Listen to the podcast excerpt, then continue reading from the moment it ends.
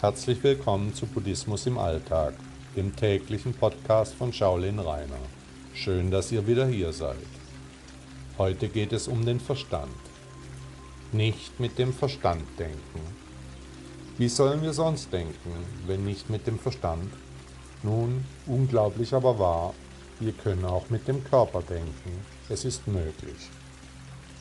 Der Körper weiß manchmal viel besser wie der Kopf, wohin wir uns wenden sollen. Mit dem Kopf gedacht ist meist aufgesetzt und künstlich, mit dem Körper jedoch natürlich und im Einklang mit dem Universum. Und auch hierbei gilt, der Weg ist das Ziel. Buddha sagte einmal, die Dummköpfe und die Unwissenden geben sich der Nachlässigkeit hin, während der Weise die Achtsamkeit wie ein kostbares Juwel schätzt.